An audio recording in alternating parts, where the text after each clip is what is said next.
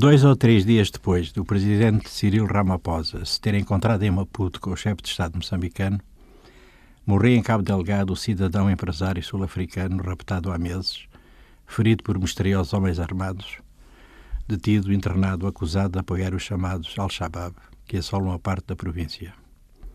Mano militari, instituições jurídicas ausentes. A arbitrariedade arraiar o autoritarismo. Não se sabe é qual. Logo a seguir proclama-se Cabo Delgado como frente de guerra.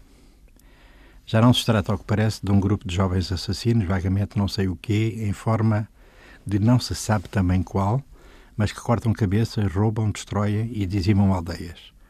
Há estudos. Na frente de Kempton Park, Manuel Chang aguarda. Não sobressalto, depois de anos de indiferença e da gritante ilegalidade de transferir a dívida para o povo a pagar, a Ema Atum consegue ser mais bem cara do que a Ema Bovary.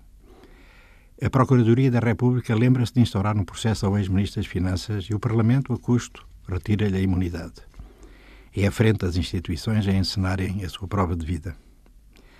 Na confusa Grã-Bretanha do Brexit e da sua perigosa ópera bufa, julga-se um já antigo e noticiado e visionado caso de Rubis.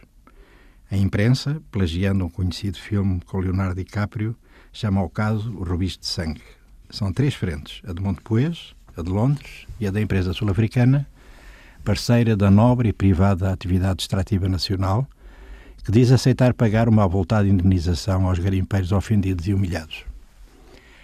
Em Nova Iorque, o senhor libanês dos barcos e outras coisas está na frente do julgamento que decorre. Extraditou-se, extraditaram-no. E debate-se com a frente da delação premiada. Uma frente que pode ser, mera hipótese teórica, a frente da tentação de Manuel Chang. Há também a frente da lista de outros nomes implicados na santíssima trindade das empresas responsáveis pelas dívidas ocultas.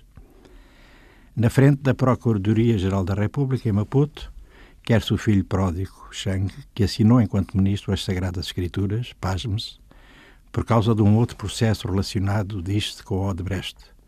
Fala-se em mais frentes.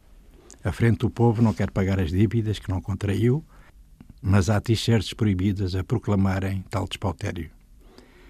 Preso em Cabo Delgado está um jornalista. Faz quase um mês.